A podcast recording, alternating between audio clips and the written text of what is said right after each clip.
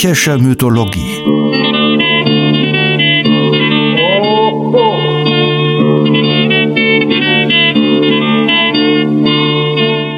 Helgas nützlicher Podcast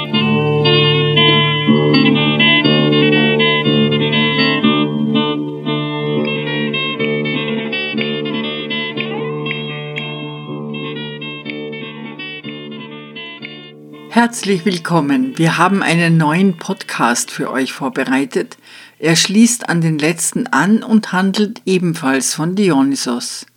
Wir haben bereits gehört, wie grausam Dionysos verfährt, wenn man ihn nicht achtet. Und wir haben Euripides Menschenkenntnis bewundert. Heute wollen wir uns speziell mit dem Gefolge des Dionysos beschäftigen, also zunächst mit den Menaden. Wir hören vom Gott Fufluns, wir erfahren, was ein Thyrsos ist, wer die Basilina war und warum man einmal im Jahr in Athen den Wein schweigend trinken musste. Bettina hat sich gewünscht, dass wir uns den Festen widmen und etwas erzählen über das Theater Darauf werden wir bestimmt noch zurückkommen. Hier schon einmal ein Aufriss im Zusammenhang mit Dionysos, dem Gott der Feste und seinen treuen Gefährtinnen. Das Wort Menaden leitet sich ab von Mania, was so viel wie Wahnsinn bedeutet. Es bezeichnet sowohl die mythischen Frauen, die dem Gott in wildem Rasen folgten, als auch die historisch fassbaren organisierten Kultanhängerinnen. Im Deutschen ein wenig gebräuchlicher ist die Bezeichnung Bachantinnen. Diese geht ebenso wie das Wort Bacchanal für ein rauschendes oder vielleicht allzu rauschendes Fest auf Bacchus zurück, das sich bei den Römern für Dionysos eingebürgert hat. Der ursprüngliche italische Gott des Weins und der Fruchtbarkeit hieß lieber Pater und war mit dem etruskischen Gott Fufluns in derselben Funktion mehr oder weniger gleichgesetzt. Fufluns, Liber und Dionysos verschmolzen für die Römer in Bacchus, was übersetzt wird mit der Rufer. Das war einer der vielen Beinamen, ihr erinnert euch, wir haben einige aufgezählt. Das ursprüngliche Bild der Menaden ist wohl so zu verstehen, dass wir uns nymphenähnliche naturverbundene Frauen vorstellen, die Dionysos, den Gott der Vegetation und Fruchtbarkeit, pflegten. Als Zeus Dionysos aus seinem Schenkelbrutkasten entlassen hatte, wurde der Säugling von Hermes zu Nymphen gebracht. Genannt wird immer wieder der sagenumwobene Ort Nysa. Diese Nymphen, die pflegenden Ammen des Dionysos, waren zugleich sein erstes orgiastisches Gefolge. Den Übergang beschreibt der homerische Hymnus 26. Nachdem die schön gelockten Nymphen den Dionysos-Knaben in den Talgründen des Nysa sorglich aufgezogen in duftender Grotte, da begann er mit Efeu geschmückt die Waldschluchten zu durchziehen. Jene folgten ihm, und Tosen erfüllte den Wald. Der Kult war, so wird erzählt, in Thrakien beheimatet.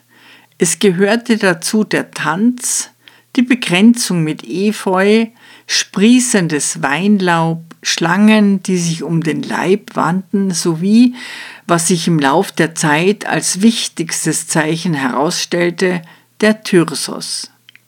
Darunter verstand man das Werkzeug im dionysischen Kult überhaupt.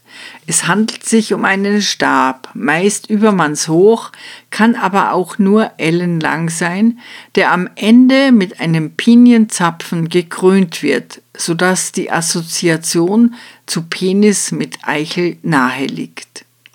Der Stab wird mit dem Stängel des Riesenfenchel in Verbindung gebracht. Bei den Abbildungen sieht man aber auch einfache rohe Stecken oder schön geglättete Holzstäbe. Die Bekrönung der Spitze am Ende wird verschieden dargestellt. Oft sind es abstrakt zusammengestellte Efeublätter, oft nur ein kugelförmiges Gebilde mit Punkten. Auch Weinlaub sieht man. Eine Fenchteldolde oder kunstvolle Gebinde, wie überhaupt der ganze Stab mit Bändern oder Blätterranken umwunden sein kann. Der Tyrsos wird geschwungen und rhythmisch auf die Erde geschlagen, und er ist das sicherste Zeichen, dass eine dargestellte Figur Dionysos zuzuordnen ist. Wilde, rohe und laute Klänge gehörten ebenso zum Kult, erzeugt von Flöte, Tympanon, eine kreisrunde zweifällige Rahmentrommel, und der lydischen Laute. Genannt werden auch kleine Pauken, eine Art Kastagnetten oder Krachklappern oder auch Trompeten.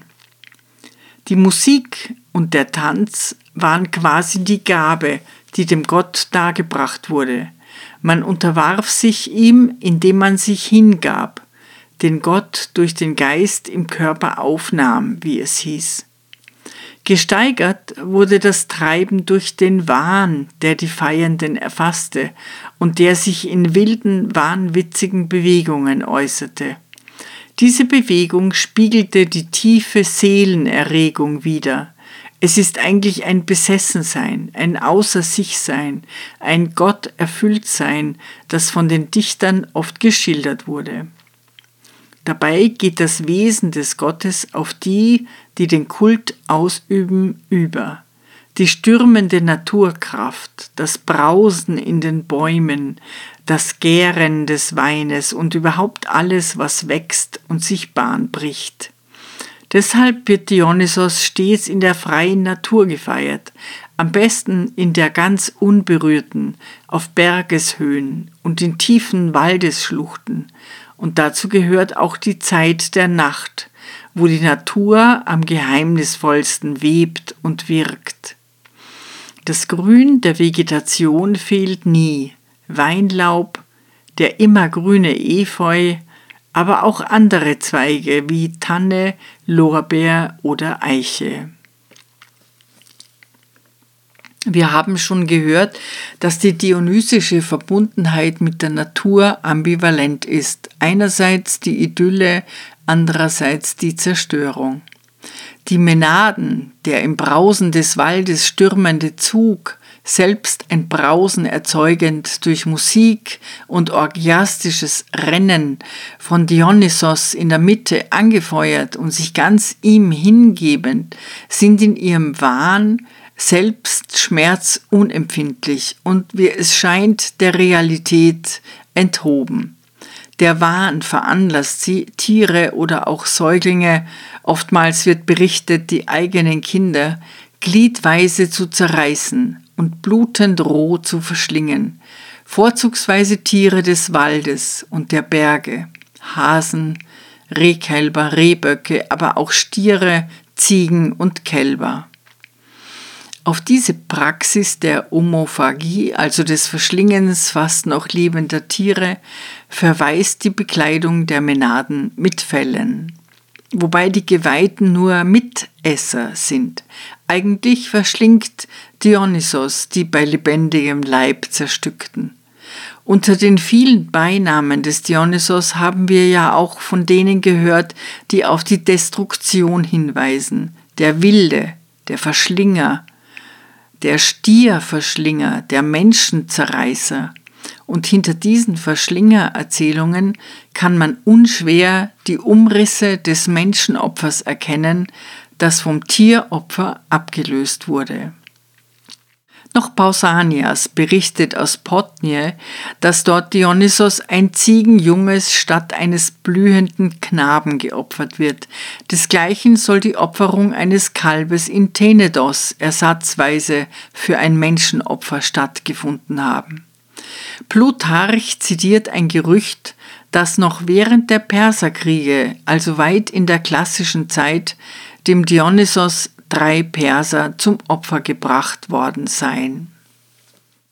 Bildliche Darstellungen des bunten, mehr oder weniger rasenden Gefolges des Dionysos finden sich mit dem Beginn des 6. Jahrhunderts und so wie Dionysos ein beherrschender Gott im praktischen Kult war, blieben auch die Menaden eines der erfolgreichsten Bildmotive. Interessant ist dabei, dass ihnen im Bild oft Partner zugesellt werden, die in der Dichtung eine eher geringe Rolle spielten. In der Regel sind das Silene. Auf diese Silene will ich kurz eingehen.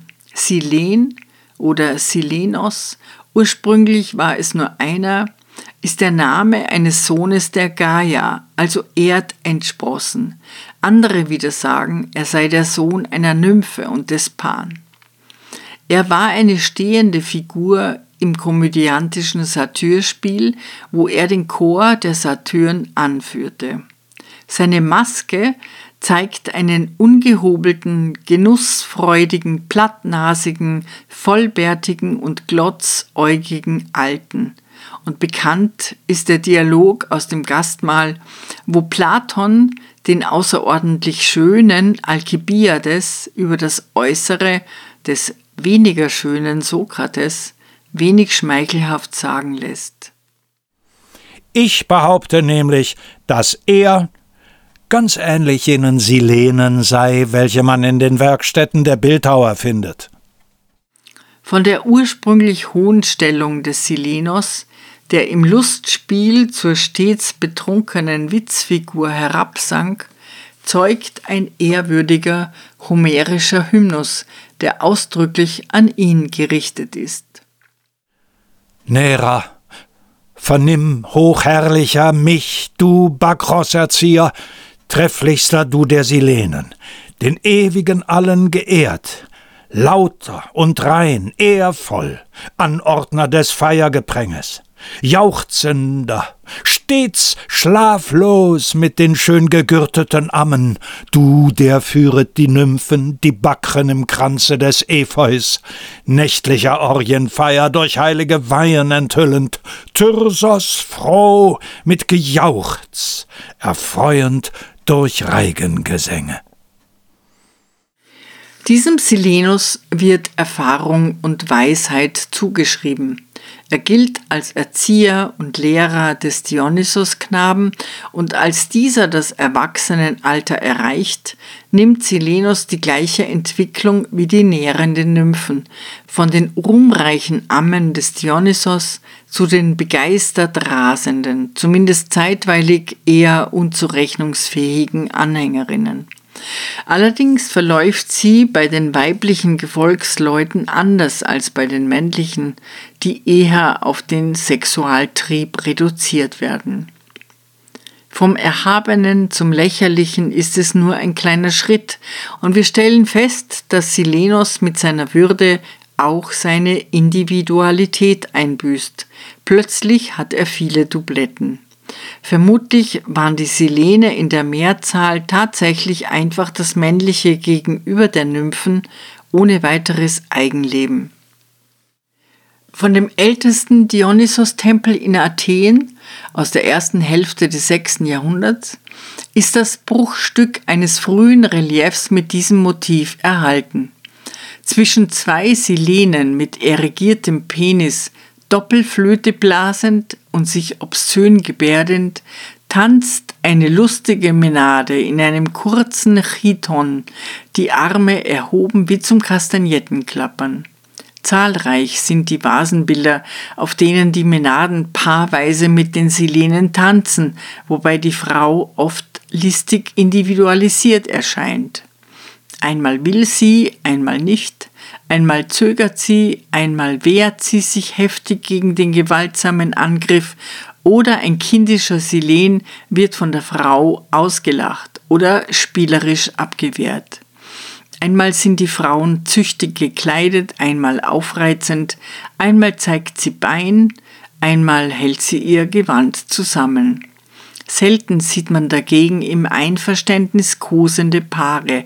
Das Thema ist fast immer die Auseinandersetzung. Es gibt auch Abbildungen von Menaden und Silenen, die eine völlig konträre Haltung einnehmen. die Silene hässlich, dicklich, lüstern und plump, die Damen hingegen elegant, schön gekämmt, geschmückt und sorgfältig gefältelt gekleidet, ruhig schreitend, vielleicht besonnen ein Instrument bedienend, sogar regelrecht versunken in die geistige Anbetung des Gottes, den Blick nach oben, den Mund ein wenig geöffnet. Und sie haben rein gar nichts zu tun mit den Silenen, die in der Regel über einen riesigen Phallus verfügten, einerseits zur Erregung von Heiterkeit, andererseits um Potenz und Fruchtbarkeit zu betonen. Solche Figuren nennt man itifallisch, also mit einem überdimensionalen Glied versehen. Auch in Praxis schmückte man sich damit.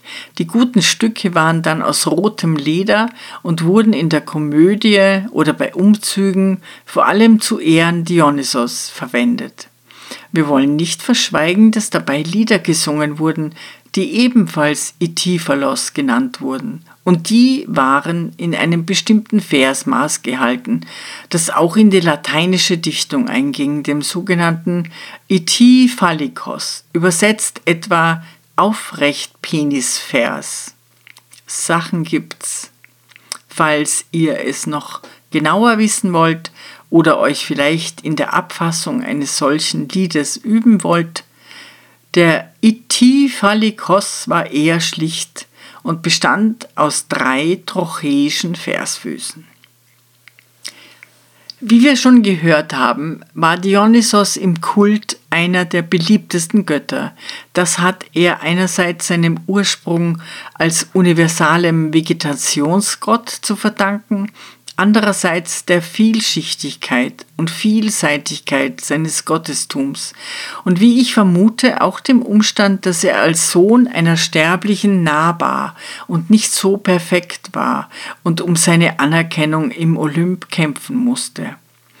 In der klassischen Zeit hatte er sich als mächtiger Festgott fest etabliert.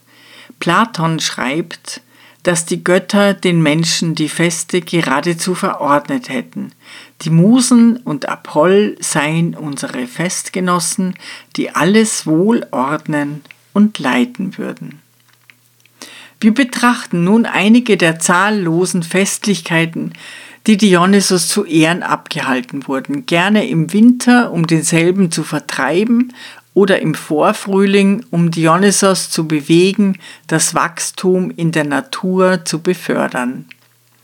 Dabei ist auffällig, dass sich viele Feste dadurch auszeichneten, dass das Leben und Sterben des Gottes dargestellt wurde, wobei das Menadentum und der ganze dionysische Festzug wohl besonders fantasieanregend gewirkt haben dürften.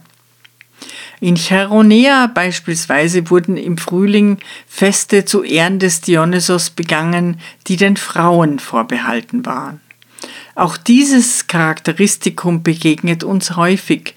Dionysos fiel aber nicht wie Apoll oder Zeus durch fortwährenden sexuellen Notstand auf, er hatte vielmehr eine geheimnisvoll enge Beziehung zu den Frauen. Das äußert sich schon darin, dass Frauen den Kult dominierten. Üblicher war es, dass Priesterinnen eine Göttin und Priester einen Gott vertraten. In Chaironeia also machten sich die Frauen zeremoniell auf die Suche nach Dionysos, kamen dann überein, dass sie ihn nicht finden könnten, weil er sich vor ihnen zu den Musen geflüchtet habe. Und daraufhin gab es ein Festmahl und die Frauen stellten sich gegenseitig Rätselaufgaben. Die Anthesteria war ein großes Frühlingsfest für Dionysos, das in vielen Städten, nicht nur in Athen gefeiert wurde, eine Art Blumenfest. Wenn man will, kann man eine Kontinuität bis 1500 vor Christus konstatieren, aber ein Frühlingsfest zu feiern, dazu gehört ja jetzt nicht eine allzu spezielle Fantasie oder Tradition. Grundlage des Festes war die vollendete zweite Gärung des Weines, also der Zeitpunkt, an dem der Wein des vergangenen Jahres zuerst getrunken werden konnte. Dieses Fest wurde von Staatswegen unterstützt und sogar subventioniert und ist in seiner Komplexität durchaus sehr merkwürdig.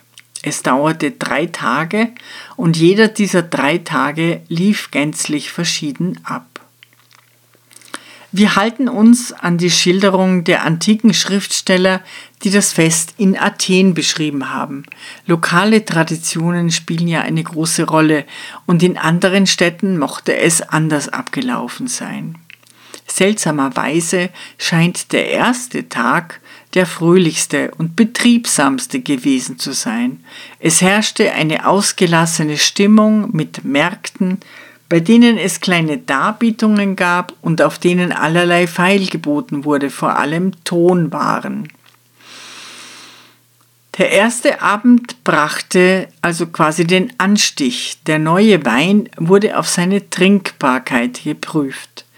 Dionysos wurde gedankt für das Geschenk des Weines im Allgemeinen als auch im Besonderen für den neuen Jahrgang.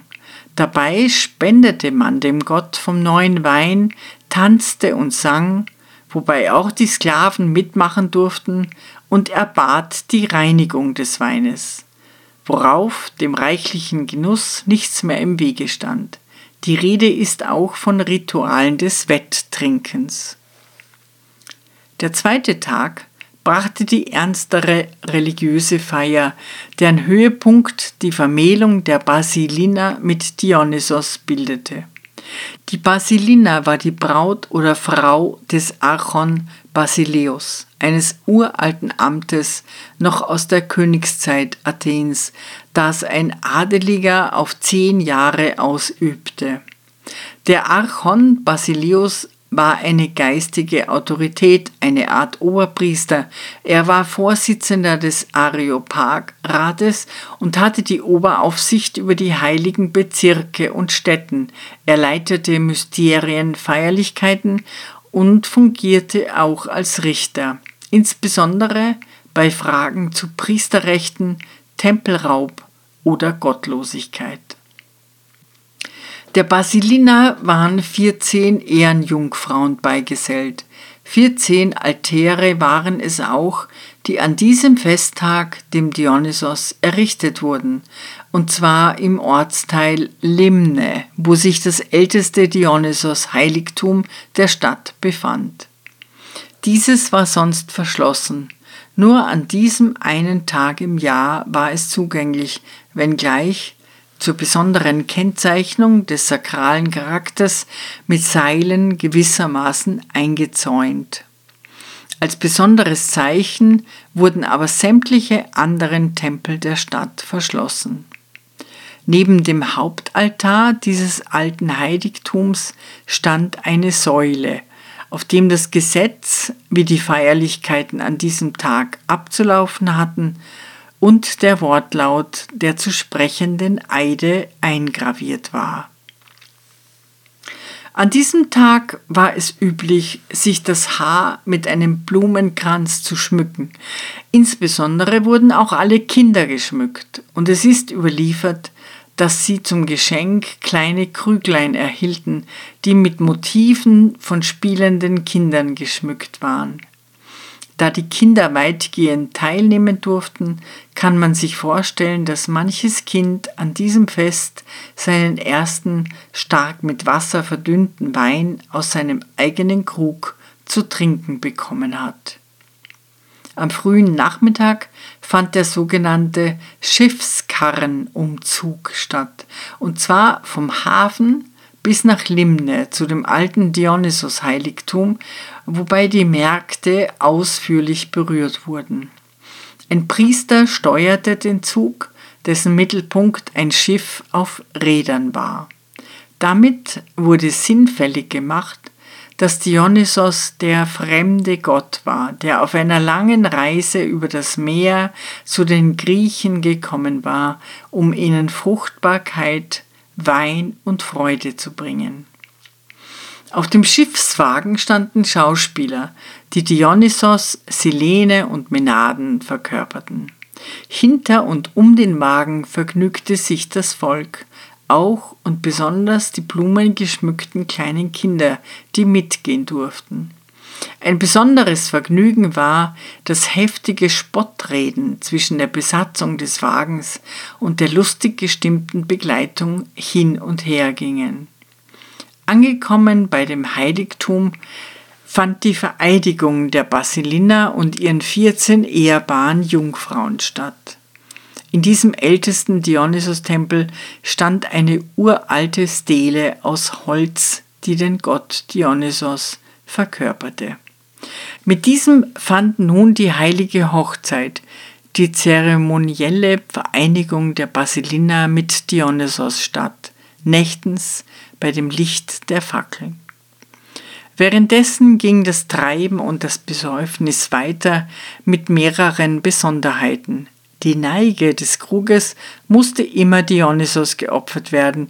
Der Blumenkranz, den man tagsüber getragen hatte, musste ebenfalls sorgfältig geopfert werden.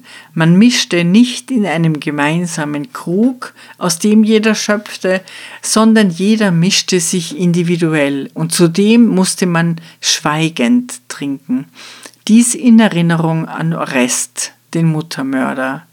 Dieser hatte sich entsprechend der Überlieferung nach der Rache für seinen Vater, dem Areopag, gestellt, der sich nun in einer schwierigen Entscheidungslage befunden hatte. Sollte der Mörder der Mutter verdammt oder der Rächer des Vaters geehrt werden? Um aber jedenfalls die Bevölkerung vor der Gefahr, sich mit Orests Schuld zu beflecken, zu schützen, wurde verfügt, dass keiner mit Orest gemeinsam trinken, sondern jeder sein eigenes Gefäß verwenden sollte. Das Schweigen sollte an die tiefe Verzweiflung Orests erinnern. Man feierte nicht nur öffentlich, sondern es gab zahlreiche private Geselligkeiten. In der Hausgemeinschaft wurde getrunken und Geschenke ausgetauscht. Desgleichen luden die Lehrer die Schüler ein und zu Zeiten gab es frei ausgeschenkten Wein oder jeder Bürger bekam einen Geldbetrag, um das Fest begehen zu können. Der dritte Tag war wieder völlig verschieden. Nach dem geschäftigen ersten und dem feierlich fröhlichen zweiten folgte der dritte, der wohl von einem Stimmungsumschwung begleitet war. Der Tag galt als ein schwarzer.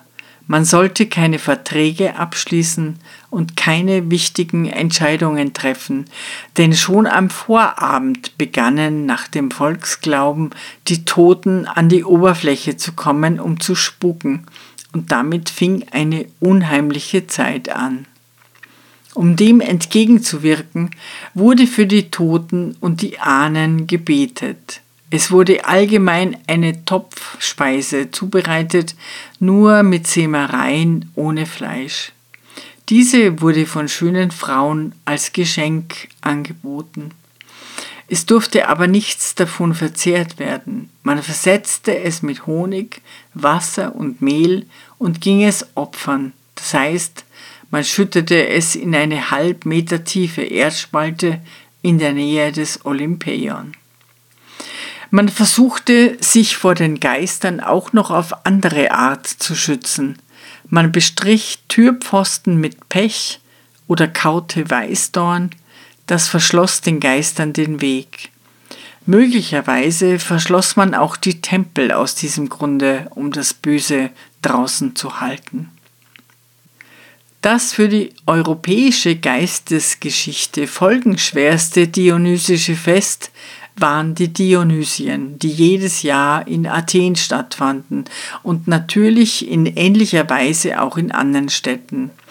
Aus kultischen Tanz-, Musik- und Opferriten entwickelte sich ein Fest, das eine Woche andauerte und stark selbstrepräsentative Züge trug, das heißt, die Polis feierte sich selbst.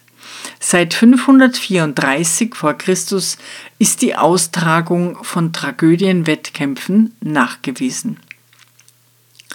Wir fassen hier den detailreichen Ablauf nur kurz zusammen. Zwei Tage vor den eigentlichen Dionysien wurden die offiziellen Vorbereitungen getroffen. Die Dichter der Dramen und die Darsteller stellten sich ihrem Publikum vor und ein altes Kultbild des Dionysos, der hölzerne Phallus, wurde von Limne in die Stadt geholt und auf dem Festplatz beim Theater aufgestellt. Am ersten Festtag gab es eine große Prozession und Opfer sowie den Wettbewerb der Dithyrampenchöre, wobei aus jedem Stadtteil ein Knaben- und ein Männerchor antrat. Im Theater wurden die Tribute der Bündnispartner aufgestellt und männliche Kriegsweisen sowie verdiente Bürger wurden geehrt. Am zweiten Tag fand seit 486 der Komödienwettstreit statt und am dritten, vierten und fünften Tag wurde jeweils die Tetralogie eines Dichters aufgeführt. Am Ende stand eine Volksversammlung mit der Ehrung des siegreichen Dichters. Obwohl die Dramatik da eben erst erfunden worden war, erreichte sie auf Anhieb ein so hohes künstlerisches Niveau, dass die Stücke bis heute gespielt werden, obwohl der gesellschaftliche Zusammenhang sich weitgehend verändert hat. Und man muss auch sagen, dass Stücke wie König Ödipus von Sophokles, Agamemnon von Aeschylus, oder Medea von Euripides, nur um einige zu nennen, bis heute unübertroffen sind. Das hohe künstlerische Niveau der Aufführungen bewirkte, dass die Dionysien nicht zu einer hohlen Staatsfeier abdrifteten, sondern die Polis zur Reflexion gezwungen war und sich selbst in Frage stellen musste.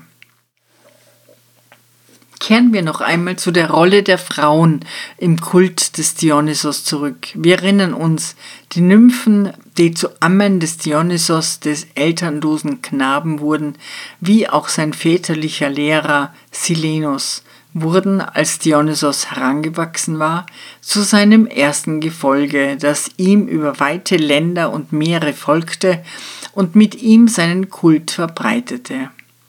Der ganze Tross, also die tanzende, singende, krachschlagende, ekstatische, mörderische Gemeinschaft, die Dionysos folgte und sich von ihm antreiben ließ, hieß Thiasos. Wir haben gehört, dass der Name der vergöttlichten Semele Thione war, und in Delphi gab es auch einen Schrein der Thia, einer göttlichen Gestalt, die als erste die orgiastische Verehrung des Dionysos gepflegt haben soll. Der Wortstamm ist Thiein, als Stürmen, Brausen. Und als weiteres Synonym für Menade oder Bachantin gibt es den Begriff der Thiade, den man dann vielleicht mit dem etwas altertümlichen Wort Windsbraut wiedergeben könnte. Triaden sind also zunächst die mythischen göttlichen Begleiterinnen des Dionysos. Man versteht unter Triaden später aber auch die real existierenden Damen, die sich zum Zwecke der Verehrung in Kultusgemeinden zusammenschlossen. Und diese Damen waren vermutlich weit davon entfernt, barfuß im Wald kleine Rehkitze blutig zu zerreißen, Eher klingen die Berichte der Funktionen, die sie innehatten, nach einer natürlichen Autorität, nach Ehrbarkeit und Vorbildlichkeit. Sie feierten also keine Orgien, wie das oftmals fälschlich dargestellt wurde und wird, sondern sie erinnern an die Orgien, die im Mythos gefeiert wurden, mit eher symbolhaften Aktionen. Es sind verschiedene dieser Gemeinschaften in verschiedenen Städten überliefert. In Sparta hießen die betreffenden elf Frauen Dionysiaden und, wie das Gesetz es befahl, begingen sie die Dionysosfeier mit einem Wettlauf. In Elis waren es die 16, die ein Fest für Dionysos ausrichteten. Sie hießen also nicht immer Thyaden, aber die Funktion war sehr ähnlich. Die nachgewiesene athenische Dionysos-Gemeinschaft ehrte ihren Gott, indem sie sich auf eine Festfahrt nach Delphi begab. Auf einer schon durch die mythische Wanderung Apolls vorgegebenen Route über den Kitairon und Theben zogen also die athenischen Theiaden den 150 Kilometer langen Weg. Unterwegs gab es Stationen, an denen Chorgesänge und Reigentänze aufgeführt wurden. Pausanias traf auf einen Ort in Phokis, Panopeus, der mit dem Beinamen mit dem schönen Tanzplatz versehen war. Das konnte er sich nicht erklären, bis er dahingehend aufgeklärt wurde, dass der Ort von den Tyaden benutzt wurde. Er berichtet. Die Tyaden sind attische Frauen, die jedes zweite Jahr zum Parnass kommen und hier mit den Frauen Delphis zusammen dem Dionysos ein Fest feiern. Diese Tyaden tanzen auf ihrem Wege von Athen an verschiedenen Stellen. Und so auch bei den Panopäern.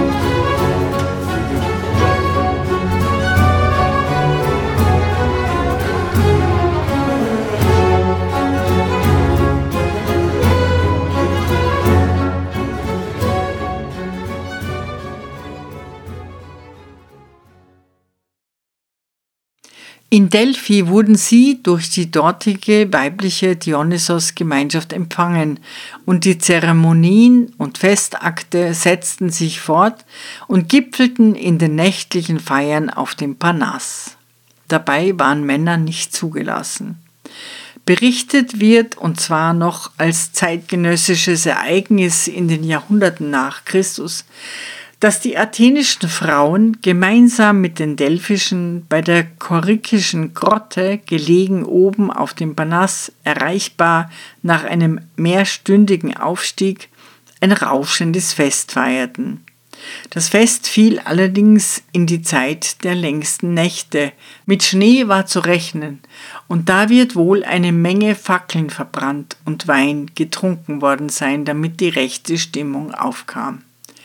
Teil des Festes war die Darstellung der Legende des Dionysos, wobei man sicher auf Kostümierung zurückgriff.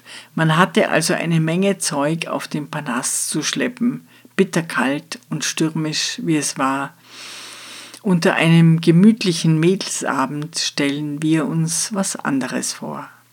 Wie dem auch sei, und ohne den athenischen und delphischen Frauen absprechen zu wollen, dass sie auf dem Panas in finsterster Zeit im Schneegestöber höchste geistige Erfahrungen machten, indem sie Dionysos feierten. Die Berichte der tatsächlich stattgehabten und sehr beliebten und verbreiteten Dionysos-Feiern, Feste und Kulthandlungen lassen eigentlich meist jede orgiastische Komponente vermissen. Die Verkleidung in Bachantinnen mit Fellen und in Silene mit einem überdimensionalen Glied scheint eher die Charakteristik eines Faschingsscherzes zu haben. Aber wie dem auch sei, klar ist, dass die stürmende, rehzerfetzende Menade rein dem Mythos angehört. Diese erscheint zwiespältig. Einerseits ist sie der Natur verbunden, andererseits tut sie widernatürliche Dinge und spiegelt damit den Zwiespalt des Menschen, der Teil der Natur ist, ihr aber gleichzeitig Feind. Den Wahn benutzt Dionysos als Strafe für die Frauen, die aus Liebe zu ihren Männern oder ihrer Kulturarbeit an den Webstühlen die Nachfolge zu dem wilden Gott verweigern. Aber oft auch versetzt er die Frauen in den Wahnsinn, um ihre Männer zu treffen. Er treibt sie gewaltsam weg in die Einöde, auf die Berge oder in unwegsame Schluchten, wo sie den Tieren des Waldes die Brust reichen, statt ihren eigenen Säuglingen, die sie womöglich zerreißen. Die Frau entwickelt übernatürliche Kräfte, kann Bäume entwurzeln, ausgewachsene Raubtiere mit bloßer Hand zerreißen oder über dem Erdboden schweben. Und es wird auch berichtet, dass sie in die Zukunft schauen konnten. Statt die Ohnmacht zu Hause erlebt die Frau die Macht über die Natur, die gefährliche Schlange windet sich liebevoll um ihren Arm und leckt ihr die Wange, der Löwe kauert demütig zu ihren Füßen, der Panther lässt sich melken, der Tiger trägt sie auf dem Rücken, sie trägt Wolfsjungen auf dem Arm oder wiegt das Hirschkalb im Tanz. Jedenfalls berichten das die Männer. Einen Bericht aus weiblicher Sicht haben wir nicht. Und es scheint, als wären wir auch bei den Menaden bei einem reinen Angstbild des Mannes gelandet, das mit der Realität und der Psychologie der Frau nicht das geringste zu tun hat und hatte. Achtung, Achtung, Achtung, in unseren Ammen, in unseren zarten jungen Mädchen, in unseren braven, strickenden Hausfrauen, die Pentheus gerne an den Webstuhl fesseln möchte, sind ungeahnte und mörderische Kräfte verborgen. Es genügt die Berührung eines Fremden und schon verwandeln sie sich in furchtbare, mit übermenschlichen Kräften ausgestattete Ungeheuer, die kein Erbarmen kennen, und dich zerreißen wie einen Fisch, um mit Kafka zu sprechen. Die Backen des Euripides haben nicht die Gewalt wütender Megären zum Thema, sondern die Angst des Mannes vor der Frau, die Perversität, mit ihr keinen Kontakt aufnehmen zu können, die kindliche Verlorenheit des Mannes, der das Geheimnis der Frauen aufdecken will, verkleidet als Frau im Tannenwipfel sitzend, aber da ist kein Geheimnis, nur der ganz normale menschliche Abgrund. Das Geheimnis besteht lediglich darin, dass Frauen Menschen sind, genau wie Männer. Aber genau dies ist es, was Männer wie Pentheus nie und nimmer zugeben können.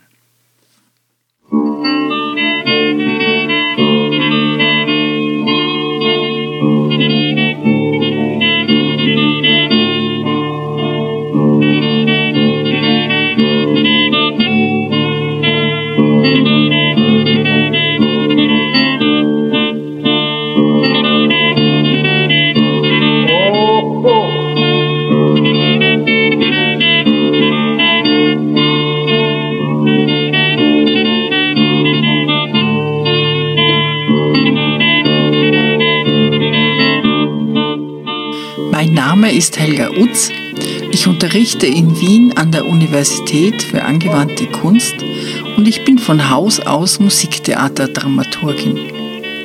Meine Studien im Bereich der Mythologie und das Interesse daran rühren sicherlich von der Oper her. Jedes Mal, wenn man über einen Stoff oder eine Konstellation am Theater erforscht, stößt man auf die Antike. Deshalb möchte ich auch die griechische Mythologie nicht unbedingt isoliert betrachten, sondern immer wieder Beispiele bringen, die Gedanken oder Formen fortführen und mein Wunsch ist dazu beizutragen, dass man reicher wird, indem man lernt, Verbindungen herzustellen. Die Musik stammt von Kostas Bezos, geboren 1905 in einem kleinen Dorf in der Nähe von Korinth, einem politischen Journalisten, Cartoonisten und begnadeten Musiker. Bezos starb 1943 unter der deutschen Besatzung an Tuberkulose.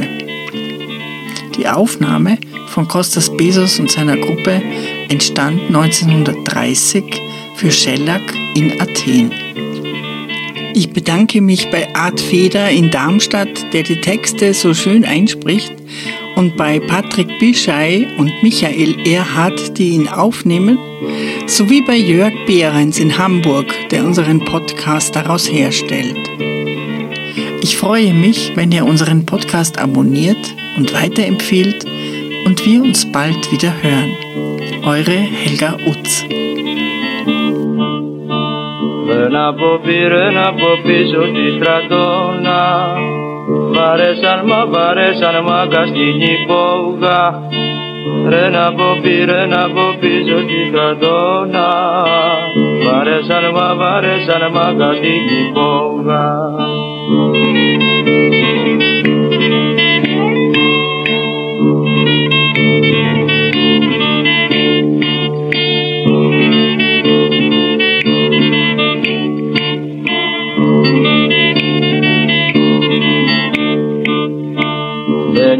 μπαμπαίνει ένας μπάτσος με το κουπιό.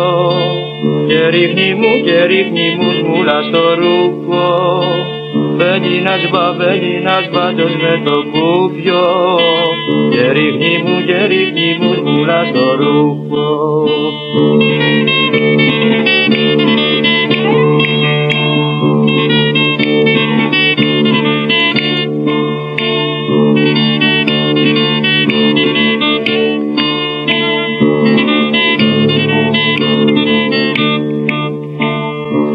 κατρακί και κατρακύλισε το πέσι. Μας βίνιωνα, μας βίνιωνα αργύλες στη μέση. Και κατρακί και κατρακύλισε το πέσι. Μας βίνιωνα, μας βίνιωνα αργύλες στη μέση.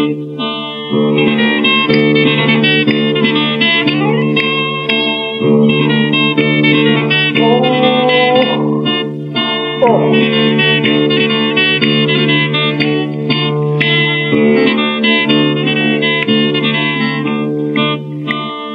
γεντονάνα, γεντονάνα, δικυριακούλα Ρε που τα γύρα και τσιγάριες στη ζούλα. Γεντονάνα, γεντονάνα, δικυριακούλα Ρε που τα γύρα και τσιγάριες στη ζούλα.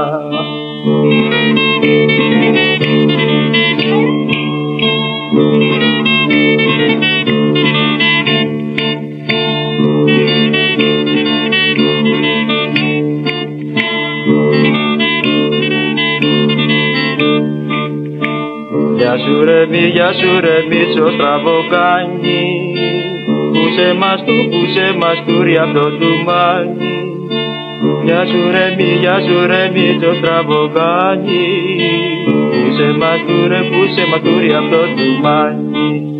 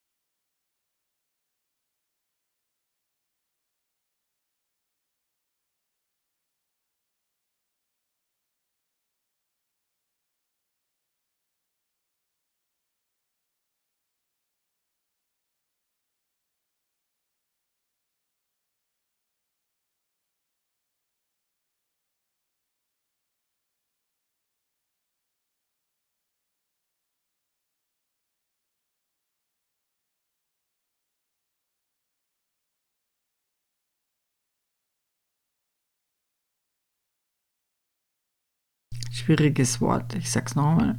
Dionysos, Herr, wir fliehen. Äh, Entschuldigung, Rauben.